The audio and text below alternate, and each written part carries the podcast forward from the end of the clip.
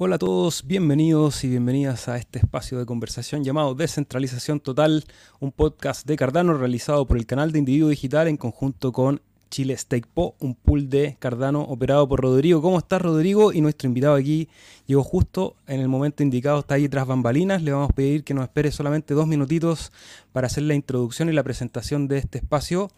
Y Rodrigo, ¿cómo estáis? Antes que nada. Bueno, contento, hay varias cosas que, son importantes que están pasando en este minuto dentro de, las personas que trabajamos en, la red, desde que vimos a prueba el cómo funcionaba con una sobrecarga de usuarios, ahí, oh, quiero comprar, quiero comprar, a, a ver algo que fue muy emocionante, que de las 780 billeteras que hay en el pool solo migraron 40 de verdad quienes se quedaron con nosotros a pesar de la tentación o administraron ahí para no dejarnos, muchas gracias. Gracias a eso podemos seguir firmando el bloque y buena onda. Es un buen minuto. Vamos para adelante. Y este espacio está patrocinado por Pulchil, CHIL, las billeteras de Yoroi o de Aedalus. Pueden ver los detalles en www.chilestakepop.cl. Y ahí lo que mencionaba Rodrigo, 770 delegaciones, hubo algún éxodo de personas que fueron a buscar la oportunidad de Sunday Swap. 17 eh, millones de delegados con la delegación de la fundación que ha incrementado también ese monto, así que estamos re felices del proceso que estamos y como comentábamos, la noticia de la semana es lo que pasó con Sunday, pero de eso vamos a estar hablando el fin de semana porque hoy día vamos a ir rápido y directo al grano porque tenemos un invitado de lujo, de lujo, de lujo, de lujo, así que antes que Rodrigo nos presente a nuestro entrevistado del día de hoy. Esperamos poder aprender mucho también de esa conversación. Les agradecemos a los que ya van dejando comentarios ahí a Villa. Buenas, gran caída de las criptos. Sí, el mercado está está todo en rojo, así que nosotros vamos a aliviar ese, vamos a aliviar el miedo con conversación, con fundamentales, con qué es lo que está pasando en la red. Y para eso le agradecemos que si están viendo este material en Facebook, YouTube, Library, Twitter, Twitch o donde sea que estén, pónganle un corazón, un fueguito, lo que sea para que el material pueda seguir viajando por la red. Saludamos a My Life Food, Individuo Analógico, Cardano Castellano que se van conectando y nos pueden ir dejando preguntas porque vamos a tener secciones ahí también para compartir lo que la audiencia quiera ir sabiendo. Y Nico me dice eh, por ahí atrás, así que, que está ok, vamos a hacer el intento. Rodrigo, ¿a quién tenemos hoy? Y antes de sumarlo a pantalla, ¿qué es lo que vamos a conversar hoy día en este espacio? Me pongo nervioso y me tiemblan las rodillas, es como así, ah, no sé qué preguntar, pero para hacer una introducción corta, alguien que está dedicado a la tecnología desde pequeño, coterráneo de nosotros chileno, por si alguno de ustedes no lo sabe, emprendedor en el mundo digital hace años, eh, con iniciativas nacionales como internacionales, trabajando en diferentes startups para la fundación, para Emurgo. Le a preguntar a alguien que trabajó en Emurgo y ahora con un emprendimiento propio, DC, DC Spark, que está brindando una solución de una segunda capa a través de Milcomedia a la red de Cardano. Bueno, ahí le voy a preguntar a él, pero hoy día es un honor. Bienvenido, Nico. ¿Cómo estás? Bienvenido. Ah, Gracias. Ah, un gusto estar contigo, Seba y Rodrigo. Muchas gracias, muchas gracias, Nico. Te quiero hacer una pregunta así como bien suave, antes de partir con, con el core. ¿Qué se siente ser un emprendedor en el ecosistema blockchain cuando todo es tan rápido para el retail? Pero en tu vida, así como, como, como ¿Cómo ha sido la experiencia de emprender acá? Ah, es súper loco porque como que todas las mentes, como no sé, toda la gente que ha estado haciendo cosas en finanzas en Estados Unidos, en Asia, ven el mercado blockchain súper, súper interesante. Entonces, como el talento más top que puedes ver en MIT, Stanford, Harvard, en universidades top en Asia, se está moviendo a blockchain. Entonces, todo se mueve súper rápido. Entonces, en general, como que siento un poco de ansiedad de que cuando estáis pensando en algo, oh, ¿cómo puedo ir más rápido? Y como que Twitter y ver todo lo que está pasando y todos que se están moviendo súper rápido, que tienen inversiones de, oh, levantar una inversión a, no sé, a un billón de dólares, como, chucha, ah, tengo que esforzarme un poquito más. Entonces, en general, el sentimiento de ansiedad que todo se mueve tan, tan rápido. Bueno, felicitaciones por el manejo del estrés, Nico. Ha sido un éxito tu performance. a varios de nosotros nos gusta ver lo lejos que avanza y es un ejemplo para seguir empujando. Te quería preguntar, y hay otra pregunta así como más suave, ¿qué se siente trabajar con Charles? ¿Cómo es, Carlos? ah, es verdad, eh, Charles, Carlos en español. Ah, ah, voy a empezar a decirle Carlos. Va a estar súper como... Uh, eh, ah, súper interesante porque que cuando uno ve a, Carlos hablando públicamente, como en primo parecido, como uno le hace una pregunta y como te empieza a hablar caleta, caleta, entonces siento, no sé, como, es como un abuelo, como que te empieza a explicar cómo es la vida, como, es como, ah, solo saber cuál es la dirección del baño, y como que te empieza a hablar de otra cosa, como nada entonces como que siempre como que ah, se extiende, pero siempre son temas súper interesantes, pero como que ah, usualmente es como, no sé, votando contenido, votando como conocimiento, esparcimiento, entonces ah, súper interesante. Gracias, hermano. Eso es algo así como un hot topic, algo que quería siempre preguntar. Así que gracias por la exclusiva. Te quería, ahora ya de por medio, vamos al core. Cuéntanos, por favor, a todos, dilúmbrenos con qué es la solución que está presentando Milcomedia con Flint Wallet y con, o sea, DC Spark con Flint Wallet y con Milcomedia, por favor. Sí, uh, DC Spark es una empresa que fundé con Seba y los tres estamos uh, trabajando en conjunto en, en Burgo.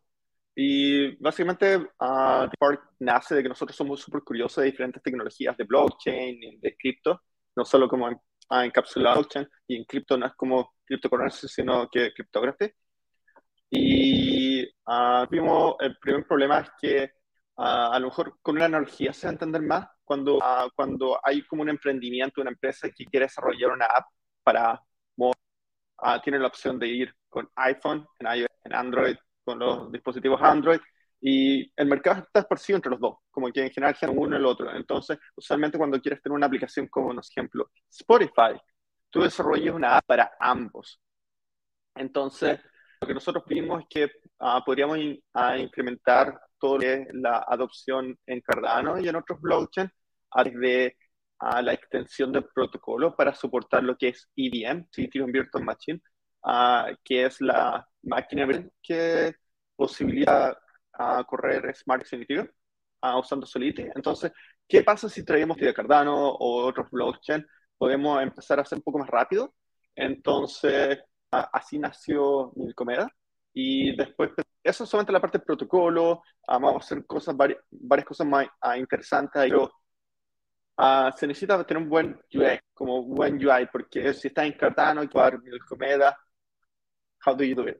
Eh, queríamos hacerlo lo más transparente para el usuario que a lo mejor algunas veces van a estar ocupando Milcomeda y ni siquiera se van a dar cuenta que tiene que ser como TCP/IP, que es como hay gente que es, ¿qué es TCP/IP? Oh, cuando te conectas a una página web, a dominio se transforma en un IP address que no sé, 28.128.38. ¿Tú como, ¿qué? No, es automático y no, y no sabes de si eso es la idea. Entonces, nosotros queríamos hacer algo parecido con EDA en ese sentido. Entonces, por eso pensamos que las wallets en este momento no están haciendo una buena pega, un buen trabajo. Ah, entonces, por eso empezamos a trabajar en Flink, que es un una wallet con soporte para dApps, pero la diferencia con otras wallets como uh, Yoroi o MetaMask es que nosotros vamos a ser multi-chain. Y la idea es que, por ejemplo, usualmente ocupas MetaMask en Ethereum, tú pones Ethereum, ves todos tus tokens en Ethereum, oh, quiero ver mis tokens ahora en Polygon o en otra chain, tienes que ir vía la red. Entonces, eso es súper mal y tú piensas como, ¿qué puede ser mejor? No sé, cuando ocupas un exchange como Binance o Coinbase, por ejemplo, tú ves todos tus tokens en una lista, no importa si están en diferentes redes. Entonces esto es como partiendo la parte básica, como usuarios no tienes que estar cambiando de red y cosas así, todo debiese estar con una lista como sub, uh, fácil. Entonces nosotros estamos uh, escondiendo mucha complejidad y tratando de poner buen UX para que sea lo más fácil, para que usuarios puedan trabajar con múltiples blockchains sin necesidad de estar entendiendo estos conceptos que es un bridge, a cuánto tengo que esperar, cuántos son los filtros, porque, por ejemplo, ahora uh, podría explicar en el caso de Ethereum, cuando quieres ocupar un Layer 2, uh, o por ejemplo quieres ocupar Polygon, primero tienes que una página web externa que se llama un bridge. Entonces, si quieres mover tokens Polygon, porque quieres ocupar, no sé, por ejemplo, SushiSwap en Polygon, vas al bridge, mueves los tokens, pues estás en Polygon, no estás listo todavía porque tienes que configurar el wallet además para que acepte Polygon. Entonces agregas la red de Polygon, después tiene que hacer otro swap para agregar Matic tokens, que son los tokens que se ocupan para correr la red de Polygon, y tú como, oh my God, ¿qué más? Y finalmente, después de hacer todo eso, que es ocupar una página externa, configurar la wallet para aceptar otra red, a conseguir los Matic tokens, finalmente puedes ocupar SushiSwap en Polygon. Y después, si quieres ocupar, no sé, otro protocolo en Ethereum, ok, ah, tienes que mover los tokens a Ethereum. Entonces, hay mucha gente que se confunde y en, en el wallet tienes que estar cambiando red. Entonces, para mejorarlo, nosotros estamos haciendo Flint, donde esto va a estar, no sé, a complejidad escondida que no necesitas saber y todo va a funcionar mejor. Me parece increíble. Eh, bueno, gente en su casa de repente a lo mejor se preguntará, oh, ¿y por qué Comedia tendrá algún token? No, no tienen un token y, hoy día en el, en el, Twitter Space con DC Spark escuché la razón y que me gustaría, Nico, que tú la compartieses con las personas en castellano, porque habla que eres muy generoso ustedes como equipo, porque el grid, como la codicia, ustedes podían decir, sí, esta es tremenda oportunidad de tokenizar un servicio, pero no, quiero apoyar el ecosistema de Cardano, entonces, pucha, ¿por qué no hay token en Milcomedia? Uh, sí, uh, básicamente que ahora hay varios proyectos que piensan, tenemos un token, ¿cómo podemos crear un token? Y creo que esa es la pregunta incorrecta, ¿cómo podemos generar valor? ¿Cómo podemos uh, hacer algo que sirva para los usuarios, que tenga utilidad? Algo después, no sé, los proyectos debiesen empezar a ver como un token, pero creo que el token debiese ser como el último recurso para algo. Nosotros hemos podido avanzar mucho sin un token y entonces por ahora nos sentimos súper bien. Vamos a tratar de seguir en esa línea y hasta ahora, como que, no sé, uh, también mucho más fácil porque, no sé, como te abre otra puerta de otras cosas que tienes que estar preocupando y por ahora lo que más nos interesa es como desarrollar tecnología, desarrollar productos que gente entonces en eso es lo que nos hemos enfocado. Oye, excelente. Nico, te vamos a pedir porque se escucha un poco eh, ruidoso. No sé si tendrás alguna aplicación abierta. Veamos si podemos eh, corregir algo ahí en, tu sistema. Porque se ve súper bien, muy fluido, pero en el audio hay un pequeño, una pequeña distorsión.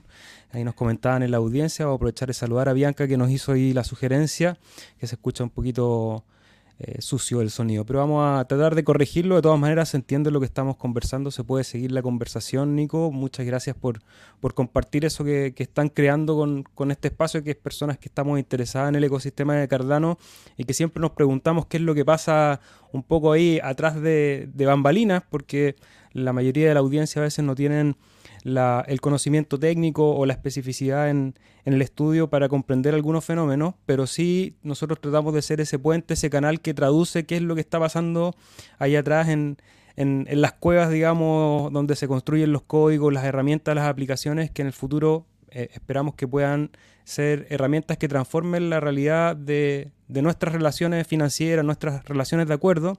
Y ahí quiero conectar con un poco lo, que te preguntó Rodrigo anteriormente, que te preguntaba un poco de, curioso la relación con Charles. Pero Carlos siempre tiene una visión eh, muy integral de cómo Cardano puede resolver eh, situaciones del mundo real.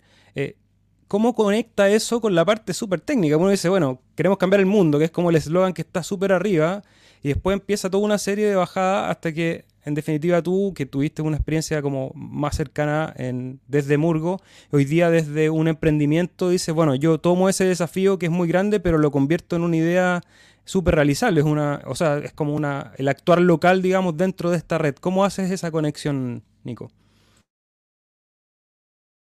Ah, básicamente, a las tecnologías, a mucho mejor. Ah, qué bueno. Ah, básicamente las tecnologías se pueden ocupar para diferentes cosas, entonces es súper importante que no solo desarrollar tecnología que funcione, sino que también toda la parte de business development. Entonces, eso es una de las partes que son, como han sido súper importantes por Cardano y que he visto que IOHK ha estado desarrollando bastante, que es todo el trabajo que están, han estado haciendo en Asia y también en África. Y es por eso que, a no sé tanto por este tema, porque algo eh, particular de la empresa de Charles, que es IOHK slash IOG, que han estado trabajando con identidades descentralizadas, están uh, trabajan con algunos gobiernos en África, entonces también por un lado el desarrollo de tecnología y por el otro lado el desarrollo de toda la parte de, uh, de negocio. Entonces esto te puede guiar un poco en la parte de tecnología, qué cosas tienes que hacer para resolver uh, diferentes, diferentes problemáticas que son un poco más del mundo real que en realidad es uno de los mayores desafíos de la industria blockchain, poder dar el alcance como red a millones de usuarios haciendo transacciones y requerimientos a la red. Por lo demás, volviendo a Milcomedia, que me parece súper interesante, esto es una oportunidad para que ustedes corran esta segunda capa en la red de Cardano y va a ser una oportunidad para otros pools, para monetizar un servicio va a ser una oportunidad de negocios o es simplemente por las ganas de soportar la red y vamos a ir adelante cómo escalamos las oportunidades? Pensando en todas las repercusiones de Sunday Swap y como, como lo importante que es mantener el balance o la armonía en la red. Perdón. Ah, sí, ah, nosotros creemos que la red tiene que ser sustentable y si no es sustentable, como que siempre va a haber un riesgo súper grande que un día un validador va a ser, oh, estoy perdiendo plata, turn off. Entonces, básicamente esta red ah, va a estar generando hartos fees de diferentes formas. La primera forma va a ser a través del bridge, cuando mueves asset desde Cardano a Milcomeda, a los usuarios van a tener que pagar un fee súper pequeño y ese fee se va a estar acumulando. La segunda forma es que a través de las mismas transacciones en la red de Milcomeda, que van a ser pagando RAP ADA, básicamente es ADA, también se van a juntar esas Ah, esa es la segunda forma. Y la tercera forma es que también todos los assets que van a estar agrupados en el multisig para mover assets de Cardano a Milcomeda, esos van a estar haciendo staking. Entonces eso también va a estar generando a ah, retornos. Y todos estos retornos van a ser entregados a los validadores. Entonces no solo va a estar recuperando ah, la inversión o los costos, sino que también va a estar generando revenue como un validador de la red de Milcomeda. Uy, qué maravillosa. ¿Y esta oportunidad es para todos o hay, hay bueno, yo igual ya más o menos tengo claro, estuve mirando el Discord de usted, si alguna persona que opera un pool le interesa, eh, tiene DC Spark tiene un Discord donde hay un formulario, ¿cierto? Para poder postular y, y aplicar como operador al, a poder prestar servicios a la red de Milcomedia. me parece maravilloso, Nico, de como eh, de corazón así poder ofrecer una oportunidad a que otros presten servicio y en un minuto tan atingente, hermano, es como el zorro, si llegaste en el minuto. y pregunta, entonces, ¿partimos haciendo mil comedia con la red de Cardano o con la red de Solana o con la red de Ethereum? A, a Milcomedia, la idea es que nosotros queremos extender las capacidades de diferentes blockchains. Estamos partiendo obviamente con Cardano, entonces el deployment en Cardano a lo mejor va a salir en una o dos semanas más, entonces Milcomeda va a estar funcionando con Cardano en Mainnet, lo que es súper bueno.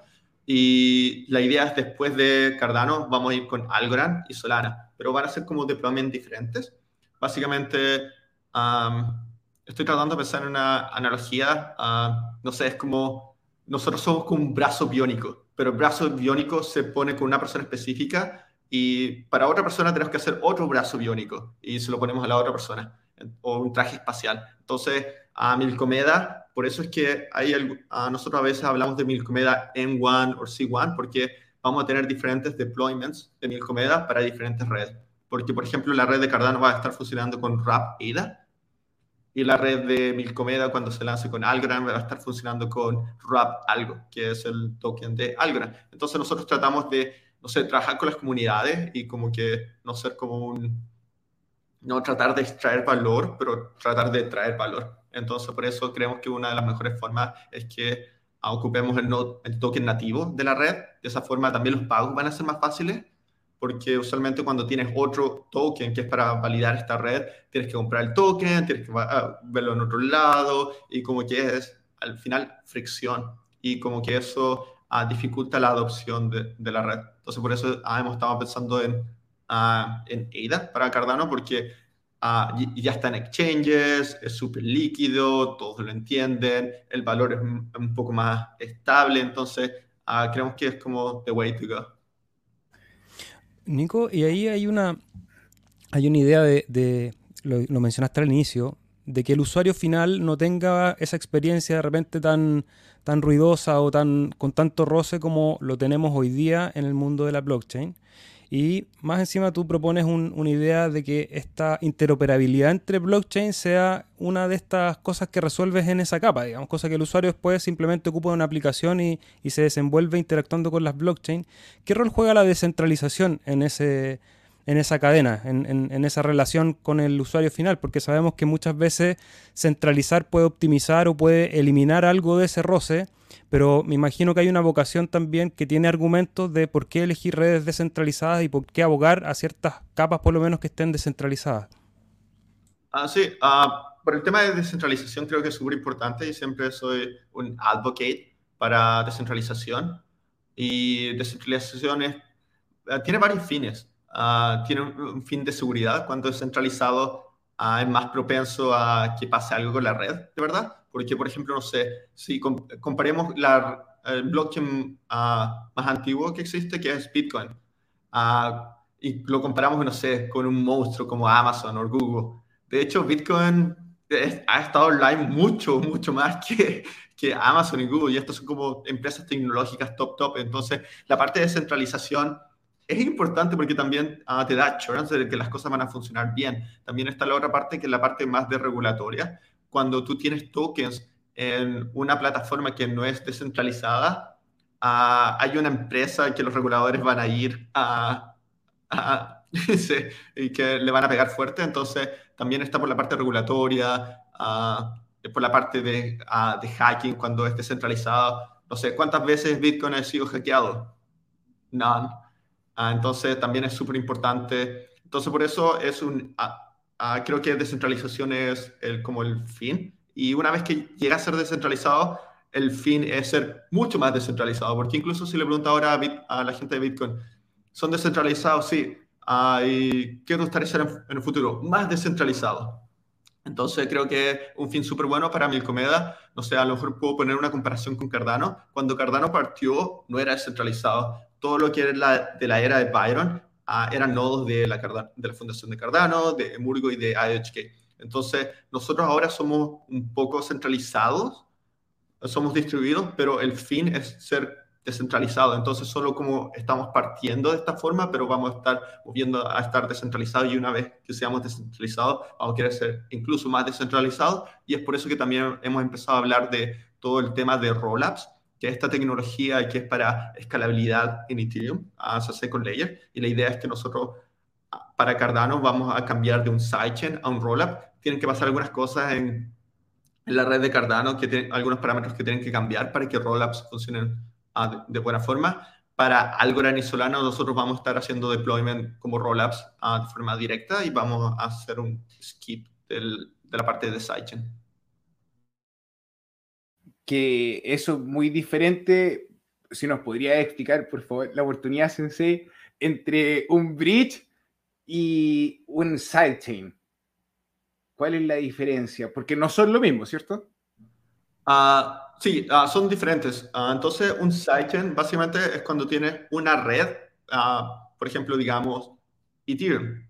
Un sidechain es una red que no comparte las propiedades de seguridad de esa red, sino que es una, un sidechain, es como que está al lado. Entonces, como que básicamente es una red que está en paralelo y el bridge básicamente es cómo conecta estas dos cosas. Entonces, lo que puedes pensar es, uh, no sé, si uh, uh, no se me ocurre otra ciudad mejor, pero en New York está Manhattan y a lo mejor Manhattan creció demasiado. ¿Cómo nos expandemos? No podemos, es una isla. Entonces, uh, se creó como un sidechain que es Brooklyn. Y en Brooklyn, oh, ¿cómo llegamos a Brooklyn? Necesitamos un bridge. Y literalmente hay un bridge que conecta Manhattan con Brooklyn. Entonces, esa es la mejor analogía que tengo, pero básicamente uh, escalabilidad hacia el lado. Y si tú piensas, oh, second layer, esa es otro tipo de escalabilidad, sino que, oh, uh, ¿cómo podemos tener más gente viviendo en Manhattan? Oh, creemos edificios mucho más grandes, creemos edificios de 50 pisos. Entonces, esa es como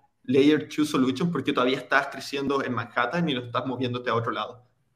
Oye, perdóname lo bruto de repente si me equivoco, pero la gracia de que Haskell, de que hayan escrito, eh, hayan hecho Ouroboros en Haskell, es que puede ser concurrente, entonces podría tener mucha adaptabilidad o mucha posibilidad de trabajar con muchas sidechains, Ouroboros. Uh, Ouroboros es más para la parte de seguridad del protocolo principal, entonces para el tema de sidechain es básicamente más como de cómo están los bridges implementados. Uh, entonces es un poquito diferente a, cómo está escrito con Haskell. Perfecto, o sea, no tiene, no tiene diferencia en, la estructura, en el, como el paralelismo o la cantidad de redes que tú puedes correr al lado. Eso. Sí, no, no influye mucho. Maravilloso. ¿Puedo pasarme a la red de Cardano y hacerte preguntas aprovechando que el, GitHub? Ah, ah, si no sé algo, voy a decir no sé, pero ah, voy a tratar. ¿Cómo llegaste a la industria del blockchain tan temprano desde Chile? Partamos por ahí. Súper buena pregunta. Yo estuve viviendo en Viña y a unos extranjeros que están en, en Viña. no sé, la gente conoce Viña, parece que fue en el journal, algo así. Como buena. y estos extranjeros estaban trabajando en un exchange de Bitcoin y esto fue como el 2009 fue uno de los primeros exchanges que fue al mismo tiempo que en, Mountain Gox, que es un exchange súper, súper viejo. Había unos competidores que están, eran unos gringos de San Francisco que estaban trabajando desde Chile. Entonces, esa fue la primera vez que escuché Bitcoin. Fue cuando Bitcoin valía como 20 dólares. Y cuando me contaron, como que yo, eh, no sé, a lo mejor en las chelas, pero como no, no le encontré mucho sentido. Uh, después pasé por Startup Chile y en Startup Chile me encontré de nuevo con ellos y y también conocí a otra gente. Y como que conversando más a fondo, ahí como que me pegué cacho y eso fue como en 2012. Entonces empecé a seguir un poco más todo lo que era de cripto. Y después me moví a Estados Unidos y estaba trabajando con varias startups de Silicon Valley. Y eh, fue como alrededor de, al comienzo de 2017 creo, que era como, ah, cripto va a ser gigante, ya estoy 100% a eh, convencido y necesito hacer esto full time porque las cosas avanzan tan rápido que en, mi tiempo extra no alcanzo a realizar todo lo que quiero. Entonces ahí fue que contacté uno ah, de, ah, de mis amigos, que, de estos extranjeros que había conocido en Chile, que básicamente conocí a, través de Startup Chile, que fue un programa súper bueno para hacer networking. Y él está trabajando para esta empresa en Japón. Me dijo, oh, está esta nueva red que se llama Cardano, ah, es súper interesante y fue el mismo que me había contado Bitcoin en 2009, cuando valía como 25 dólares. Entonces como que partí con un buen pie y él fue el que me trajo a Emurgo. Qué entretenido. Y así el tiempo, me imagino que ha pasado súper rápido y no para de avanzar la vida.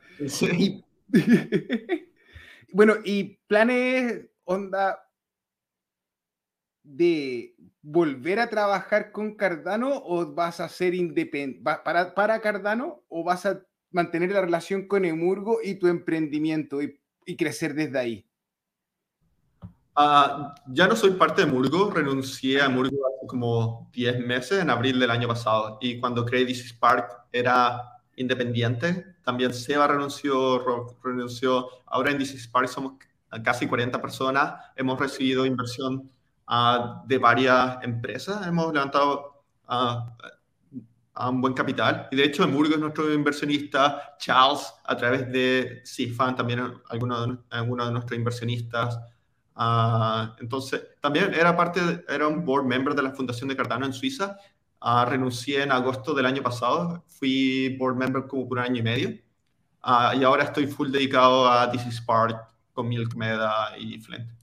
Hermano, te deseo el mejor de los éxitos siempre así, que te vaya bacán. Es un ejemplo, y para quienes están en su casa, a lo mejor representa un poco en la opinión, pero ver que alguien desde Latinoamérica se está codeando en realidad con quienes construyen y está poniendo todo de su parte para construir, mano, un gustazo. Así que de verdad, bacán. Gracias. ¿Alguien quisiera hacer una pregunta del Sí, hay algunas preguntas ahí en el chat. Vamos a saludar rápidamente a quienes se han ido conectando a esta conversación, a Javier Toledo, a Xavi, a Cristian Mauricio García, contentos de sumar masadas, acumulando, no especulando, sí, en días de mercados difíciles hay que preocuparse de los fundamentales, saber qué es lo que se está construyendo.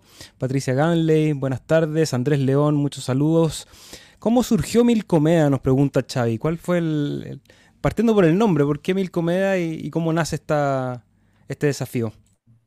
Ah, sí, uh, nosotros fuimos uno los como estaba trabajando harto con Cardano a través de Murgo y a través de la fundación, como que tuve caleta de... Eh, Charles me invitaba a los gatherings de IDHK, entonces era como toda la gente de IDHK, más, mi, más yo, además de mí y Seba. Entonces usualmente como que por ser parte de Murgo éramos invitados y entonces empezamos a entender acerca de Plutus, que es el lenguaje de programación para desarrollar smart contract en Cardano súper uh, temprano y uh, es súper interesante, pero también es complejo y también está todo este tema de UTXO eh, uh, versus account base. Básicamente, cómo funciona Ethereum y la mayoría de los blockchains funcionan como bancos, en el sentido de que si tú tienes una cuenta y yo tengo una cuenta y necesito pagarte, no sé, 37 dólares con 50 centavos, te transfiero 37 dólares con 50 centavos. ¿Cómo funciona Bitcoin? Es que funciona más parecido a lo que es el efectivo cuando vas a un, a un supermercado. Entonces, si necesitas pagar 37 dólares con 50 centavos, a lo mejor pagas con 40. Entonces pasas 40 y te tienen que dar un vuelto de 2.50. Ah, entonces, ah, varias cosas cambian por eso y este modelo se llama U2XO. Entonces es un poco más complejo, pero tiene algunas ventajas que son súper interesantes. Entonces, entre Haskell, UTXO, Aprender Cardano, ah, me di cuenta que a lo mejor Uh, mucha gente va a tener como problemas de aprender y lo que uh, yo programo en varios lenguajes de programación, entonces en, no hay como un lenguaje de programación final que todos ocupen. Entonces hay gente que programa en Rust, gente que programa en Swift, JavaScript, Java. Entonces creo que opcionalidad es súper importante y es por eso que pensamos en Milcomeda y que podía ayudar como a, a traer más proyectos más rápido a Cardano y lo vimos como una buena super solución. ¿Cómo, ah, ¿Por qué se llama Milcomeda? Ah, me gustan los temas del espacio porque soy un poco nerdy y alrededor de 4.5 billones de años en el futuro, ah, nosotros tenemos la, nuestra galaxia que en español se llama Vía Láctea. La Vía Láctea. y eh, la, la, galaxia más cercana a nosotros se llama Andrómeda, pero en 4.5 billones de años se van a, converger y se van a formar una nueva galaxia que se, llama Milcomeda. Entonces, pensamos, oh, si vamos a estar haciendo un proyecto que va a soportar toda la parte de Ethereum y la parte de Cardano, no queremos que sean como dos cosas separadas, que a lo mejor van a partir separadas, pero queremos como que se junten y formen como una nueva super cosa y se llama Milcomeda. Brillante. Otro admirador aquí tienes en el chat, Andrés León, dice, soy muy admirador del trabajo de DC Spark. Realmente muy interesante la conversación. Felca Barrera, genial que unos chilenos usen su ingenio mundialmente conocido para el desarrollo de la tecnología. Felicitaciones, Nico. Espero que sea un exitazo y cumpla su finalidad. ¿Quién más nos saluda? Rubén MA1234, saludos a Álvaro también, Escuela Bitcoin. Había otra pregunta por aquí que yo vi. Andrés León, ¿y cómo es llevarle la contraria a Charles? Porque ellos los han desafiado a cambiar las cosas. Eh, ahí nos pregunta Andrés León, sabemos que han tenido algunas diferencias y, cómo se maneja eso, cómo se construyen también redes descentralizadas. Creo que es importante cuestionarse eso también, porque en Cardano, que es la red que nosotros acá difundimos de mayor manera, tiene esta figura eh, bastante principal de Charles, pero, pero son redes que a medida que pasa el tiempo, y tú lo dijiste, cada vez se van descentralizando más y aparecen diferentes actores, diferentes opiniones. ¿Cómo se maneja eso? ¿Cómo lo ves tú al futuro, sobre todo en una red tan interconectada? Ah, es, no sé, a veces es ah, súper difícil porque hay demasiadas tecnologías que se tocan. Por ejemplo, no sé, hay toda la parte de, que es de networking, de cómo se hacen las conexiones. porque, no sé, cuando tienes propagación de bloques, no solo la parte de... Uh, esto algo no explico muy seguido, entonces voy a tratar de hacer mayor esfuerzo, pregúntenme si no lo explico también, pero cuando se crea un nuevo bloque en la red, uh, pasan muchas cosas en paralelo con uh, diferentes especializaciones. Uh, primero, cuando se crea un bloque, se tiene que esparcir para los otros staples, porque ellos tienen que saber de ese bloque, porque a lo mejor a otro staple le toca crear el siguiente bloque. Entonces, en blockchain los bloques tienen que ser seguidos, entonces tienen que recibir ese bloque. Entonces, si el, el bloque tiene información que tiene que ser validada, porque tú no puedes extender blockchain con un bloque de información inválida, porque después tu bloque es inválido. Entonces, tienes que ser, cerciorarse, De, de, que la información es válida. Y eso a veces también tiene toda la parte que de correr todo lo que son los scripts de Plurus de smart contract, entonces tiene parte como de uso memoria, parte toda la parte de lenguaje funcional que es de Haskell, Ah, también tiene toda la parte que es de, procesamiento del nodo en cuanto a las transacciones con criptografía. También tiene toda la parte de propagación en toda la red de lo que es el bloque, porque tú sabes quién va a ser el que va a crear el siguiente bloque. Y eso es una de las gracias de Euroboro. Entonces se tiene que esparcir a todos porque ah, no sabes quién es. Entonces, entonces, como que está la parte de networking, está la parte de Plurus, está la parte del nodo con criptografía. Entonces, es bastante complicado. Entonces, cuando quieres hacer bloques más rápido, y por ende subir a los TPS, tienes que mejorar como diferentes cosas y no puedes como que solo comprimir cosas, entonces como que todo va de la mano un poco. Entonces, por ejemplo, para la parte también de Smart Contract con Plurus, o queremos tener un poco más de memoria para la máquina virtual de Plurus, también tiene que ir a par con lo que ya el nodo necesita en cuanto a memoria, porque tiene que tener todos los UTXOs, que todas son todas las transacciones válidas, porque cada vez que te llega un bloque tienes que cerciorarte de que todas esas transacciones son válidas, entonces todo tiene que pasar súper rápido, entonces básicamente uh, las conversaciones a veces son un poco densas porque todos tienen como una expertise diferente y a veces como que uno sabe harto de algo pero no sabe tanto del otro, entonces a veces las conversaciones son súper interesantes pero bastante, bastante densas. Y esto es solo como en, a veces como en el presente, pero también tiene que estar presente, tienes que tener en mente todos los procesos que se vienen, porque a lo mejor estar haciendo un cambio que pueda afectar algunos de los de las cosas en el futuro que se vienen, por ejemplo, Hydra. Entonces, por ejemplo, yo, uh, hay un CIP que se viene como en seis meses, que fui uno, yo fui el que le dije a chico hace seis meses, tienes que agregar a, la, ¿cómo se que puedas leer UTXOs sin, sin quemarlos. Usualmente cuando quieres leer la información de una transacción, tienes que poder ocupar esa transacción, pero la transacción es válida, no, no necesitas poder no, no debieses necesitar ocupar esa transacción para ver cuál es el lenguaje. Y esto es súper importante para todo el tema que son los oracles. Entonces, tuve demasiadas discusiones con HK y a veces como hablar como 20 personas diferentes, pero al final se agregó y estoy súper contento. Y entonces, ah, espero que esto ah, responda un poco la pregunta.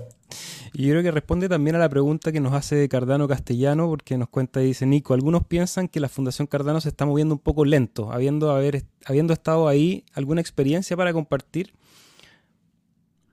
Ah, en general yo soy un poco más de, uh, creo que cuando no hay como un... Uh,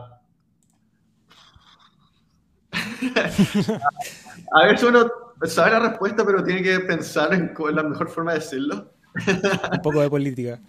Sí, ah, hay caleta de política interna porque al final, como en la Fundación Cardano, no hay como uh, shareholders per se, sino que es como un grupo de ah, board members y a veces como, no sé, por decirlo de otra forma, es mejor tener como un perro con una cabeza que tener un perro con dos cabezas o con cinco cabezas porque tratan de ir a, a lugares diferentes, entonces algunas veces ese es el problema, que hay demasiados líderes, también lo puedes pensar como en el equipo de fútbol que a veces si hay demasiadas estrellas no funciona mejor el equipo de fútbol porque todos como que quieren ser como el centro y todos quieren hacerlo de su modo. Entonces a veces es el problema de lo que pasa con burocracia y cuando no hay como un, uh, como un líder un poco más dictatorial.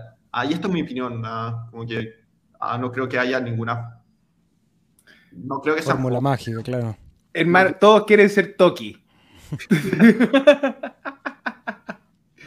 Mira, aquí hay una pregunta que, bueno, Andrés es desarrollador y tiene una academia que se llama Escuela de Script, o sea, tiene una escuela que se llama Academia de Scripto y está enseñando a programar en Scripto en la red de Radix. Entonces él tiene la inquietud con Plutus y te pregunta, ¿cómo ve el desarrollo con Plutus de programadores que están solos? Por favor, Nico.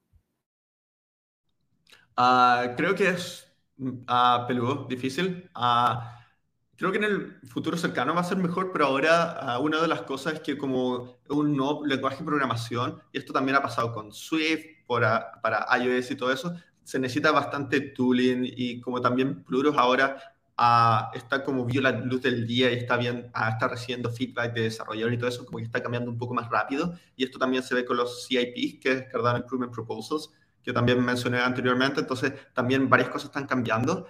Entonces, a lo mejor se está moviendo muy rápido y a veces como es difícil cuando una persona está sola, como decir todos los cambios y todas las cosas. Entonces, uh, es difícil, uh, pero usualmente los que uh, no sé, que le ponen extra empeño, como que sí, las cosas son los que reciben los beneficios, porque en general soy, exacto, soy de los creadores que, no sé, vienen varias, como en surfing, cuando hay, hay una ola, los que tienen más posibilidades de, de ridear la ola son los que vieron la ola antes, entonces se pusieron posicionar mejor para la ola que viene, entonces a veces eso requiere más esfuerzo porque vas a tener que estar nadando un poco más y, no sé, la mejor de la suerte. Ahí.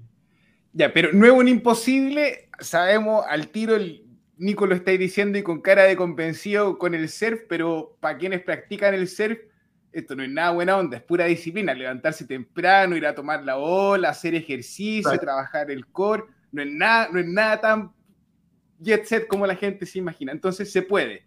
Exacto, y es como todos ven como en la foto a alguien surfeando en la ola, oh, bacán, como que llegaron para ver la, la, foto final, el mejor momento, pero no se vio todo lo otro que estaba por, a, antes de eso. Bien, bien. Todos los porrazos, todos esos revolcones en el agua. Rodrigo, ¿tenía una pregunta? Mira, era sobre el Journal en Valpo. ¿Tú los conociste en el miércoles gringo? Ese, ese era... Sí, exacto. A lo que estoy bien. Bien, bien. Bueno, ese lugar ha hecho maravilla. Bacán. O, o, o, o sea, para algunos ha hecho maravillas, para otros ha hecho desastres. todo, todo, es una cuestión de medida. Dale, Rodri. Oh, se le apagó la. Ahí, Vitalik no está censurado. Dice Javier, Nico, ¿ves utilidades de la blockchain en la astronomía? Uh, no lo he pensado mucho, la verdad. Uh, te voy a dar una vuelta y a lo mejor puedo tuitear acerca de eso, pero por ahora no lo sé. Eso, aprovechen de seguir las redes sociales eh, de, de, Nico ahí para estar conectados en el Twitter y, y poder armar esta red también de, de, ideas y de conocimiento y cosas que van pasando. Y efectivamente, a poner esa pregunta, Javier Toledo nos dice: ¿Cuándo van a empezar a hacer el onboarding de las personas que han aplicado a ser validadores en Milcomeda? Javier Toledo es el operador del Pultango. Ellos también levantaron una propuesta de Catalyst y están haciendo una librería en JavaScript, solamente como poner en contexto. Genial. Uh, para el tema de validadores, uh, la próxima semana uh, nosotros vamos a estar revisando y dando sugerencias, pero ya hay un set de, de validadores que es súper pequeño, que son como alrededor de cinco, y ellos van a estar haciendo las revisiones, entonces va a ser un poco más descentralizado para que no sea tan enfocado en nosotros, pero nosotros también vamos a estar revisando, dando algunas recomendaciones, pero la decisión va a ser de, los, de estos cuatro o cinco validadores que ya están partiendo la red y la idea es que se vea más, uh, como vieron en el formulario, que es como la gente que ha estado como uh, dando, como entregando tiempo a Cardano, que son parte de la comunidad. Entonces eso es lo que valoramos harto, que básicamente como si eres parte de la comunidad y estás dándole tiempo, eso es como más importante para nosotros que, no sé, la fama, cuántos Twitter followers tienes cosas así. Buena. Oye, y tú hablas de nosotros, eh, de tu equipo, y, y Xavi ahí nos pregunta, ¿cuántos sois desarrollando para Milcomeda directa e indirectamente? Hablas algo de 40 personas que están involucradas de alguna manera. ¿Cómo, cómo arman el equipo ahí para el desarrollo de las iniciativas? Uh, sí, en Milcomeda tenemos alrededor de... Hay, eh, hay como cuatro empresas diferentes trabajando en Milcomeda, uh, entonces ya son como alrededor de 20 personas trabajando directa e indirectamente en Milcomeda. Pero también ahora, como Milcomeda uh, ya va a lanzar, también estamos haciendo integraciones con Bridges, entonces vamos a estar trayendo diferentes assets para Cardano, también hay integraciones con dos o tres DEXs que van a estar lanzando, también van a haber money makers donde puedes poner tus tokens y vas a estar recibiendo APY, también hay algunos lanzamientos de NFTs y también uh, estamos hablando con un uh, gaming project que también está pensando en lanzar en Milcomeda para Cardano. Wow. Spoiler alert.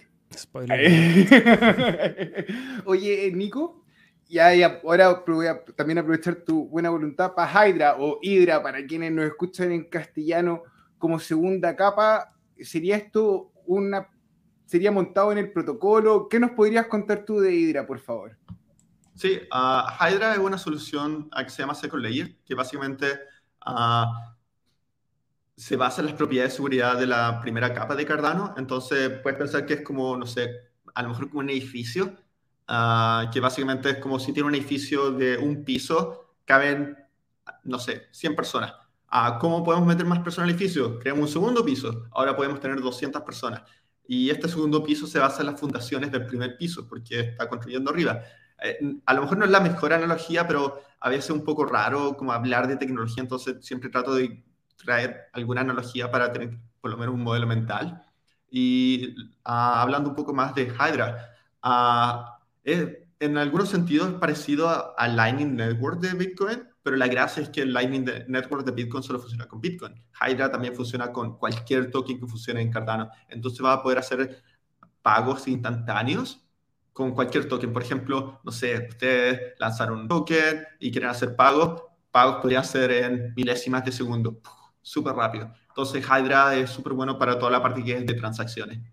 Para la parte que es de smart contracts, uh, tiene algunas limitantes que uh, funciona con canales de pago y los canales de pago tienen que abrirse y tienen que funcionar uh, de forma determinística. Que se, voy a tratar de pensar en otra analogía. Imagínense que es como tener un grupo de WhatsApp y Uh, todo funciona súper rápido, manda un mensaje y le llega a todo instantáneamente, pero el grupo de WhatsApp, uh, las personas que están en ese grupo de WhatsApp solo son las personas que partieron en el grupo de WhatsApp. No puedes agregar nuevas personas al grupo de WhatsApp. Entonces, eso es como funciona Hydra un poco. Entonces, para la parte de Spark Contracts, a veces no es lo ideal porque, no sé, uh, si tienes un DEX, quieres poder, no sé, intercambiar con otra gente que a lo mejor llegó después. Entonces, tienes que crear el canal de nuevo.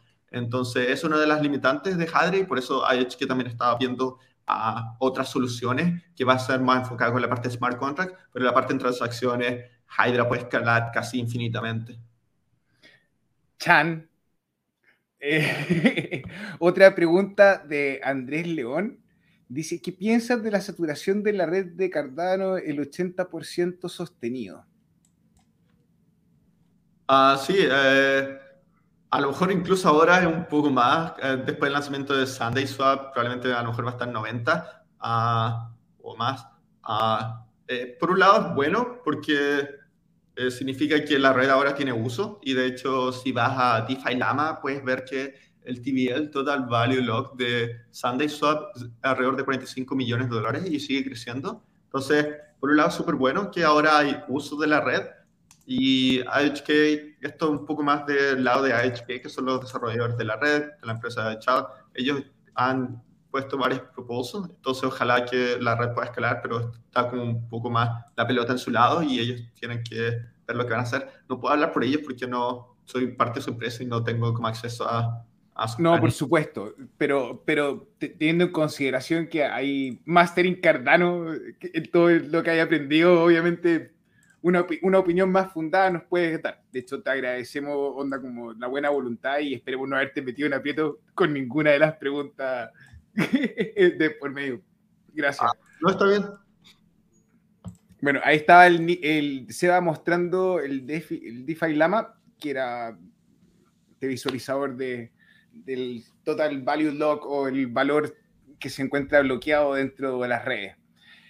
Oye, Rodri, antes, antes de cerrar la conversación, te queda una pregunta, pero no puedo no hacer. Yo sé que te la saltaste porque habíamos hablado de no generar comparaciones odiosas, pero Bianca quiere saber y nos dice: con todo tu conocimiento de cripto, ¿cuál crees que será el futuro de las criptomonedas?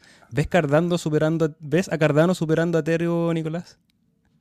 Uh, por lo menos creo que, y esto lo que he dicho uh, en general, digo, es que no creo que va a haber un winner takes all, no creo que va a haber un blockchain que va a ser como el final que va a, obtener todo el market cap y todos los otros van a morir, sino que creo que va a ser como un multi-chain approach, que van a haber diferentes blockchains que se van a especializar en diferentes cosas.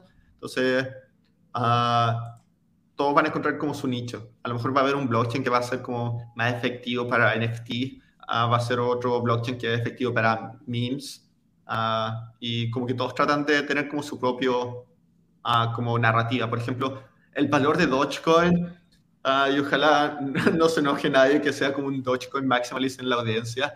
No tiene tanto valor, la verdad, es más como la narrativa del Dogecoin con la imagen del perro, uh, que tiene narrativa y por eso la gente lo está comprando, pero uh, no sé. ¿Para qué sirve?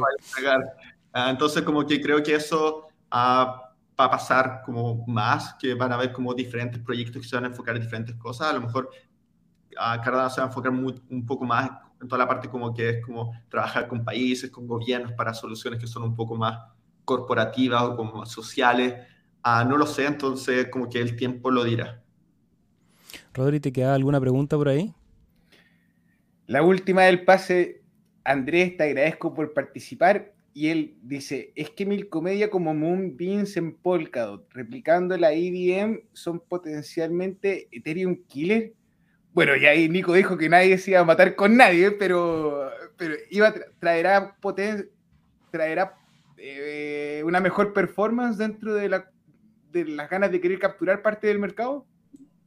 Uh, creo que definitivamente, y a lo mejor va a, va a pasar algo parecido que uh, con, no sé, con las aplicaciones móviles, uh, cuando una empresa lanza una app, lanzan en Android y en iPhone, y si Ah, hay blockchains que soportan Solidity, que es el mismo lenguaje de programación de Ethereum. Va a ser más fácil lanzar la misma aplicación en diferentes blockchains. Y esto es lo que hemos visto con diferentes proyectos DeFi que ahora están lanzando en diferentes, por ejemplo, Uniswap, que parecía que eran Ethereum Maximalist, ahora están lanzando en múltiples chains.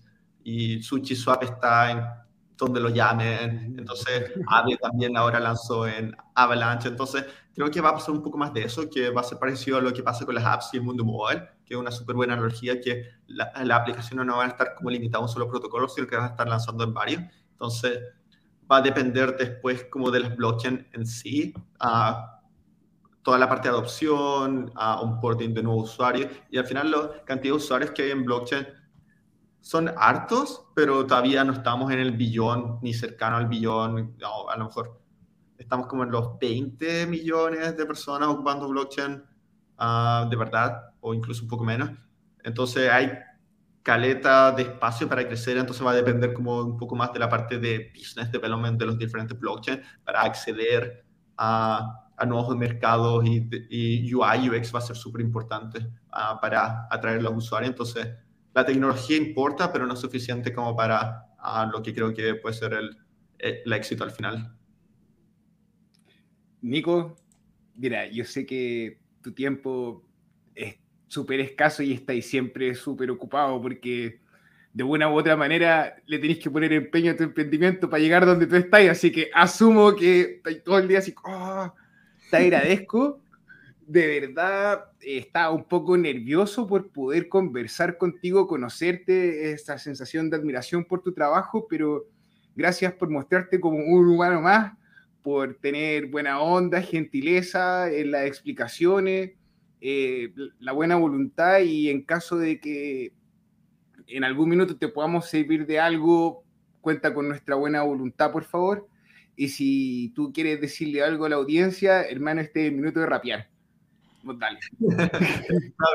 uh, uh, básicamente lo que lo único que diría es que uh, si quieren saber más de lo del trabajo que estamos haciendo, que nos siguen en Twitter, a nuestra cuenta TC Spark, a el under hyphen, underscore IO. en nuestra página web, thisispark.io. Ah, hay enlace a nuestro social media y creo que es la mejor forma de decir todo el trabajo que estamos haciendo, porque no solo estamos trabajando con Milcomeda, también estamos trabajando con Flint, que es una wallet que soporta smart contracts en Cardano, y también estamos trabajando con otra solución que se llama Urbit, que es una solución para peer-to-peer descentralizado, que no ocupa blockchain, sino que ocupa otro tipo de criptografía, que es súper interesante. Entonces, estamos trabajando con diferentes tecnologías y todos los updates a través de nuestras redes sociales. Maravilloso, Nicolás Arquero. Espero que el cardumen ahí en la audiencia haya disfrutado tanto como nosotros, aprendido y también en estos días en que es mejor ni siquiera mirar el precio, sino que preocuparnos de qué es lo que se está construyendo, cómo se va desarrollando esta blockchain. Nicolás, muy agradecido por el tiempo, por la buena onda, por el conocimiento. Como decía Rodrigo, este espacio está abierto para cuando quieras venir a contarnos de los avances de, los proyectos que hemos mencionado aquí. Y a la audiencia, ya saben, los links están en la descripción por ir a revisar todo lo que hemos estado conversando aquí. Y nada más, pues muchas gracias. Ha sido una conversación muy interesante. Gracias, Nicolás. Gracias por la invitación. Chao, cabros. De Chile al mundo y del mundo al cardumen compartiendo con nosotros Nicolás Arqueros contándonos un poco de su emprendimiento, también de su experiencia en Cardano, en Emurgo, en la fundación. Muy interesante siempre saber de aquellos que están ahí, como tú haces siempre el gesto. Siempre es bueno saber qué se teje en la Matrix realmente. Nosotros aquí difundimos y tratamos de aterrizar esos temas para aquellos que están ahí compartiendo. Así que saludos a Norberto Troncoso, a Jorge Sobens, a Nia, muy buena información nos dice, a Satoshi Nakamoto ahí, Sensei. Bianca se saca el sombrero por, el trabajo también. Saludos a Buenos Aires, a Manu y a todos los que participaron hoy día. Siempre recordar que nos, que nos ayuden ahí con un like, un fueguito, un corazón. Saludos a Tony ahí del Pulsarga que está conectado también con nosotros. Recordarles que están abiertas las votaciones en el proyecto de Catalyst. Vayan a revisar recomendación principal, revisen los proyectos de Grow Latinoamérica. Hay varios proyectos latinoamericanos que están postulando a financiamiento y si quieren votar por nuestro proyecto, que es el documental Vamos a cambiar el mundo, muy agradecidos. Vamos a estar trabajando ahí mucho en fomentar ese, ese proyecto en Catalyst. El fin de semana vamos a estar lanzando algunos tutoriales, así que muy atentos, suscríbanse al canal, fueguito corazón, todo lo que ustedes ya saben. Rodrigo, el último rápido del día. Después de escuchar al Nico y todo lo que dijo, y en especial cuando habló del surf, lo único que pienso es la frase que me dice mi sensei, el sudor no miente. Si alguno de ustedes está mirando acá el programa y es desarrollador o quiere hacer algo, te la dijo el sensei. Me dijo ahí, yo lo escuché hay que emprender y en diferentes áreas, que eso es algo que hemos reforzado también. Parte de la construcción de estos protocolos descentralizados tiene que ver con las economías circulares y en esas economías circulares se requiere el talento de todos. De hecho, ahí en el Discord pusimos un aviso de, trabajo que estamos buscando a alguien, eh, no lo vamos a decir aquí porque es exclusivo para los miembros del Cardumen, pero vamos creciendo y eso también nos implica eh, también desarrollar algunas tareas, así que eh, vamos a estar conversando Rodrigo, siempre un placer conversar contigo, sobre todo cuando tenemos invitados tan buenos. Ojalá puedan compartir este material porque es bien valioso. Y nosotros nos vemos el martes respondiendo preguntas de la audiencia. El domingo, o sea, el fin de semana vamos a estar sacando tutoriales, así que va a haber harto material de Cardano y de criptomonedas. Rodrigo, hasta la próxima. Ahora no te va a cortar, siempre te corto. Di tu frase final y después tiro el video. Los quiero mucho, gente en su casa, sean cariñosos con la familia. Eh, eh, eh. chao. Acumula, no especula. eh, acumula, no especula.